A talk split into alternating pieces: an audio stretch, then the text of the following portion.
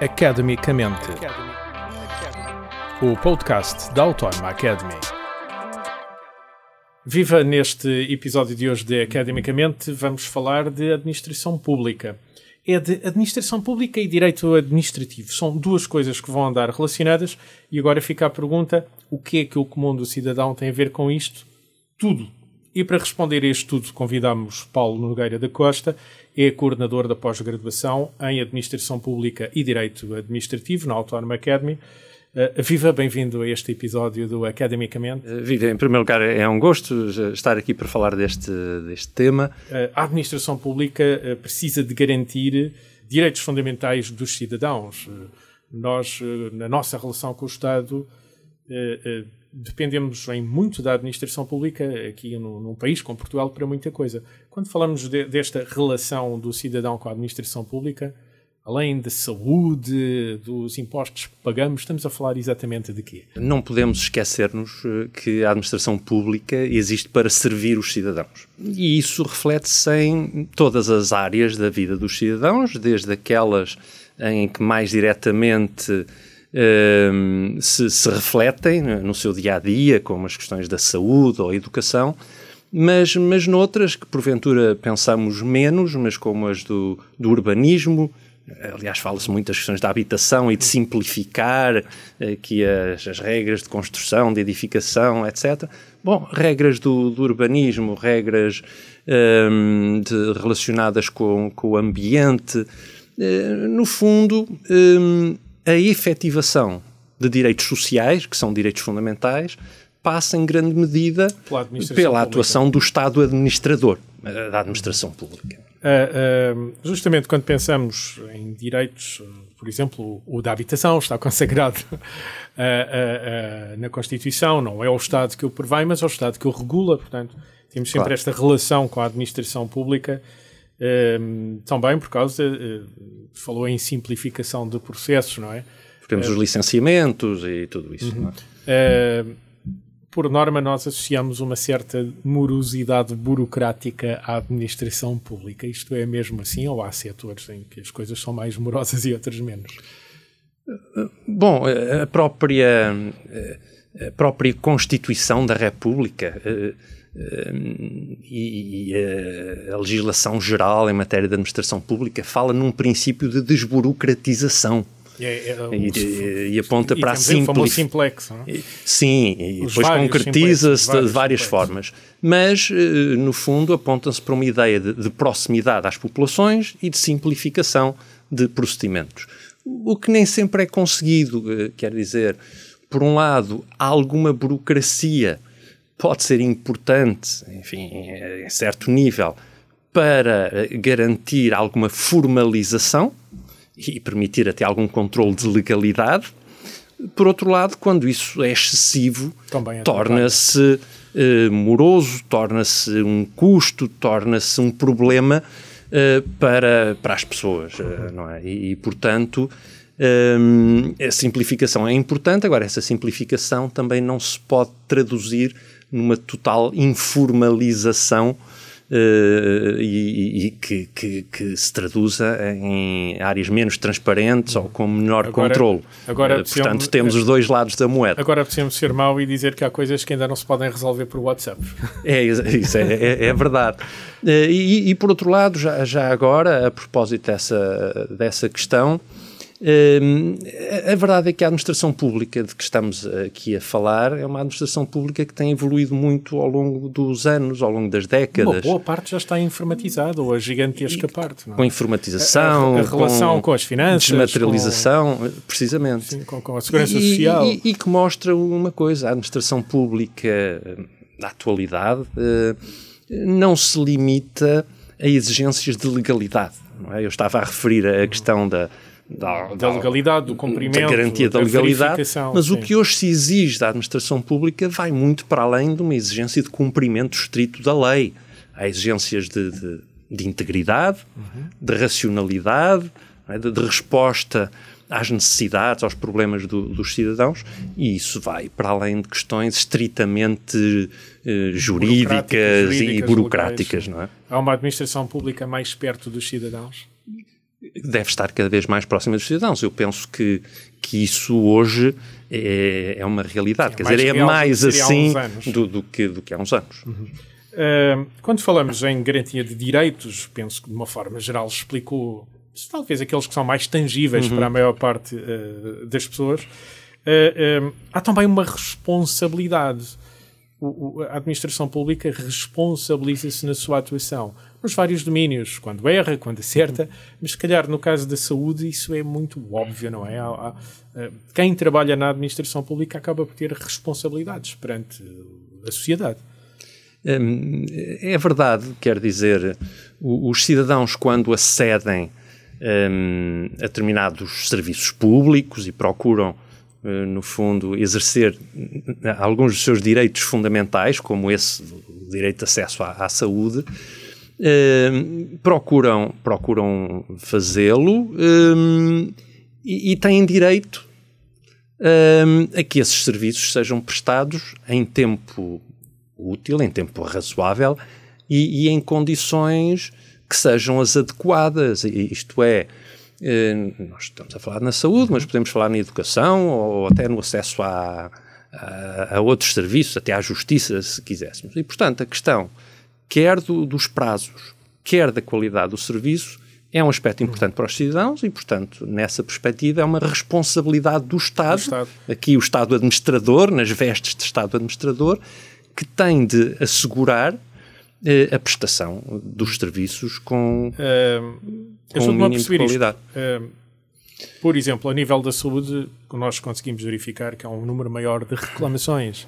Uh, também, se for até para o Tribunal Europeu, quando as coisas não se resolvem uhum. em tempo útil nos nossos Sim. tribunais, uh, esse tipo de queixas tem aumentado. Isto é uma maior consciencialização de que podemos responsabilizar o Estado, os vários agentes do uhum. Estado, quando eles falham?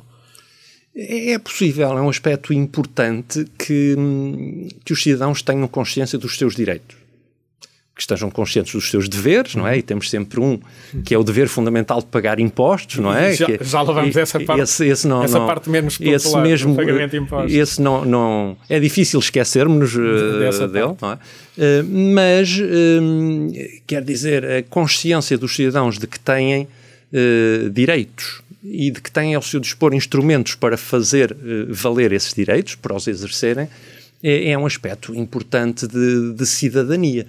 Uh, e, por outro lado, enfim, importa referir que, que existe legislação específica relacionada com a responsabilidade do Estado no uhum. exercício das suas várias funções, o Estado administrador, o Estado juiz, o Estado legislador, Ehm, que, que faça o Estado responder por danos que possam uh, ser causados aos cidadãos por ação ou por omissão, ou por omissão. Uh, no, no âmbito dessas funções, no âmbito dessas funções, incluindo uh, nesta, nesta área que, uhum. que, que, hoje é muito visível na questão dos, dos serviços de, de saúde. Uhum. Uh, agora, para ter administração pública que funcione, é preciso contratar pessoas.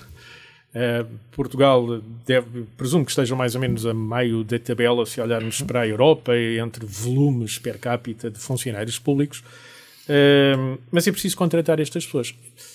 As normas para contratar funcionários públicos são iguais às outras ou há um regime especial uh, para a função pública? Bom, eu, eu diria que, que, há necessidade de contratar pessoas e de contratar serviços e de contratar bens. Portanto, quando falamos em contratação pública, podemos pensar numa perspectiva de bens e serviços e aí importa garantir os princípios e as regras de contratação pública, enfim, para salvaguarda da transparência, da igualdade e, enfim, e racionalidade dessas, dessas aquisições, e depois um, o recrutamento de, de, de, de técnicos, de, pessoas qualificadas uh, para, um, para a função pública.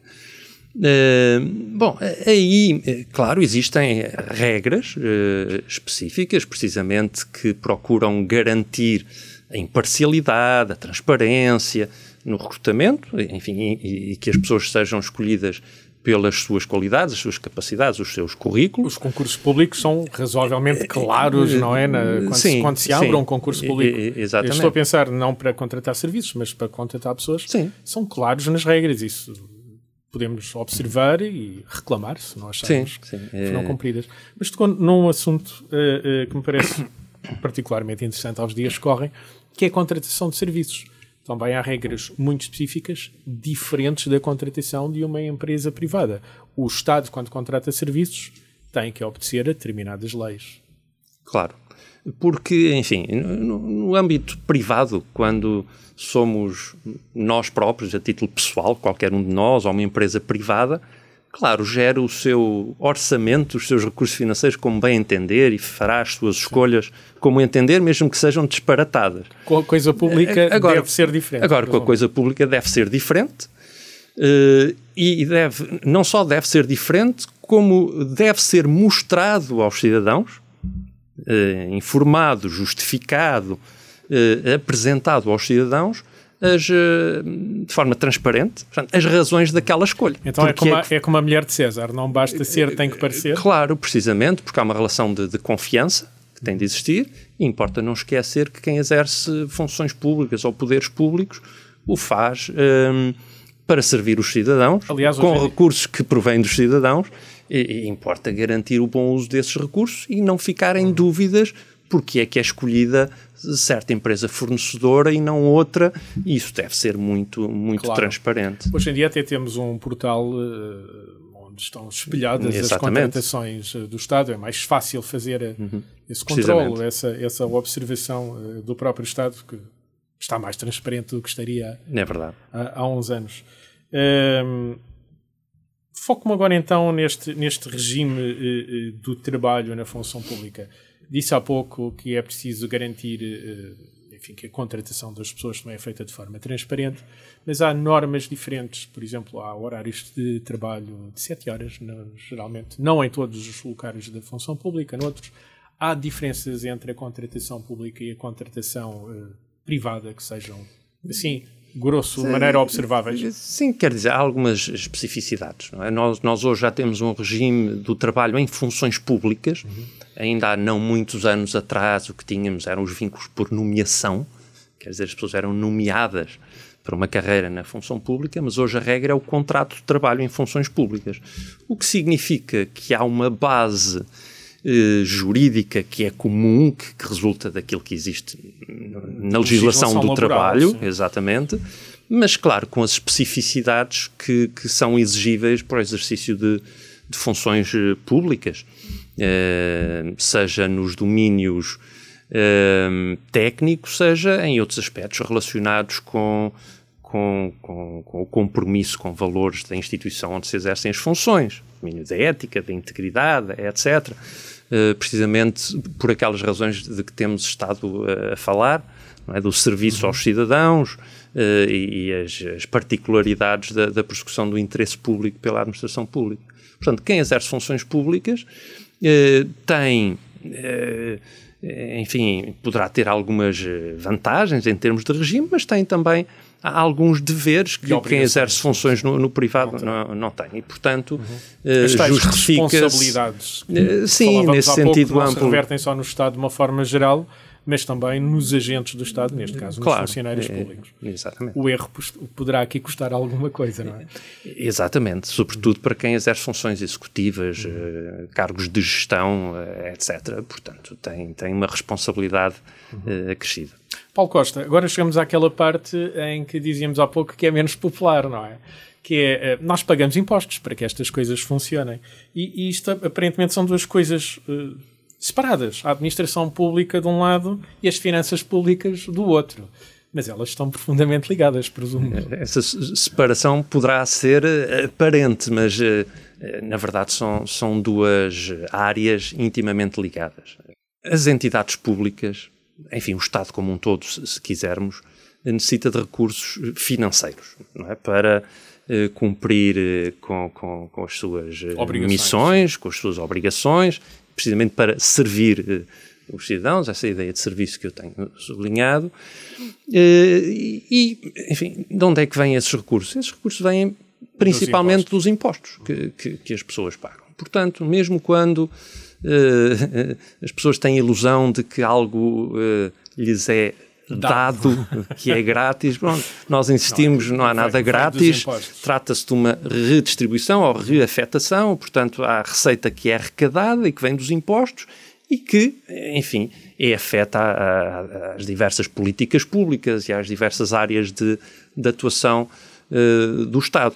E, portanto, não podemos ignorar a componente financeira, quer dizer, todas as políticas públicas têm, têm custos tem eh, benefícios, mas também tem eh, custos. Têm custos, portanto, eh, por vezes até falamos no custo dos direitos fundamentais. Não é?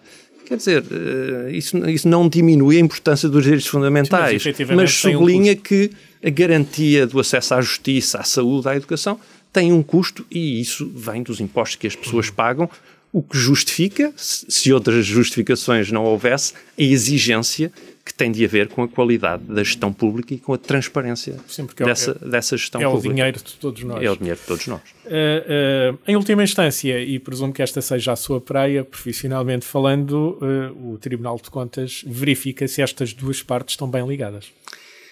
Sim, quer dizer, o, o Tribunal de Contas é a entidade que exerce um controle financeiro externo à administração pública, portanto, um controle técnico independente da administração pública, exerce esse controlo em vários momentos, pode ser um controlo prévio, pode ser um controlo uh, a posteriori, mas um, as entidades públicas, que, que precisamente um, exercem uma atividade de gestão pública e que, que, que decidem eh, enfim, a afetação dos recursos públicos no, no dia a dia da, da, sua atuação, estão sujeitas aos poderes de fiscalização do, do Tribunal, de, do Contas, Tribunal de Contas, incluindo a contratação pública que uhum. referíamos há pouco, acima de determinado valor. Os contratos públicos estão sujeitos à fiscalização prévia do Tribunal de Contas. Tribunal de Contas. Passam sempre por esse o que, é, o que é muito importante. Uhum. Uh, para terminar a nossa conversa, eu há pouco fiquei aqui com uma curiosidade, há pouco mencionei que é uh, uh, o coordenador, co-coordenador uh, de uma pós-graduação justamente em Administração Pública e Direito Administrativo. Quem é que são os frequentadores destas, várias edições, destas pós-graduações? É gente ligado ao direito ou há pessoas de outras áreas? É muito interessante porque há alguma heterogeneidade aí na, na formação de base de, de, dos, dos, participantes neste, neste curso. Temos algumas pessoas de direito e que querem ou atualizar ou aprofundar os seus conhecimentos jurídicos nesta área, uhum. mas temos pessoas que vêm de outras áreas, da, da economia, da engenharia ambiental, eu sei lá, de, de, outras, de outras áreas diversas e que ou exercem funções públicas em alguma área e sentem a necessidade de eh, aumentar ou aprofundar os seus conhecimentos eh, relacionados com a administração pública, não só jurídicos, mas de organização, de, de funcionamento, de conexão com, com, outros temas e outras uh, áreas.